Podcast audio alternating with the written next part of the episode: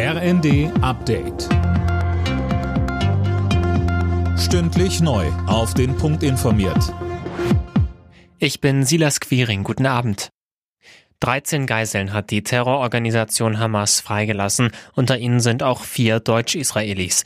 Die Frauen und Kinder wurden medizinisch versorgt und werden weiter betreut. Bundesaußenministerin Baerbock begrüßte die erste Freilassung der Geiseln und fordert, es ist jetzt zentral, dass sich alle an die getroffenen Absprachen halten und dass in den nächsten Tagen weitere Geiseln freikommen. Und es ist zentral, dass das Internationale Komitee des Roten Kreuzes Zugang zu den Geiseln bekommt, um sie auch medizinisch versorgen zu können.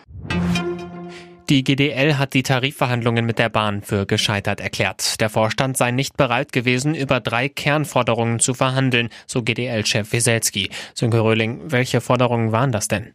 Ja, das war einmal die Absenkung der Wochenarbeitszeit, dann der Tarifvertrag für den Bereich Fahrdienstleiter und dann noch ein Rahmentarifvertrag für die Fahrzeuginstandhaltung. Darüber will der Bahnvorstand gar nicht erst verhandeln und deshalb, so Wieselski, macht es keinen Sinn, jetzt weiter zu sprechen. Auch eine Schlichtung bringe einen da nicht weiter. Damit drohen jetzt erneut Warnstreiks und parallel dazu stimmen die Mitglieder ja auch über längere Streiks ab. Das Ergebnis der Urabstimmung wird um Weihnachten herum erwartet.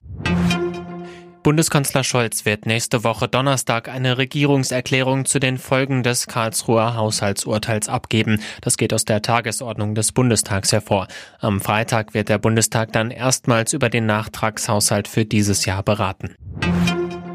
Briefe und Co. könnten in Deutschland künftig länger brauchen, bis sie im Briefkasten landen. Die Bundesregierung hat dafür eine Novelle des Postgesetzes auf den Weg gebracht. Briefe und Postkarten müssen demnach spätestens erst am vierten Tag zugestellt werden.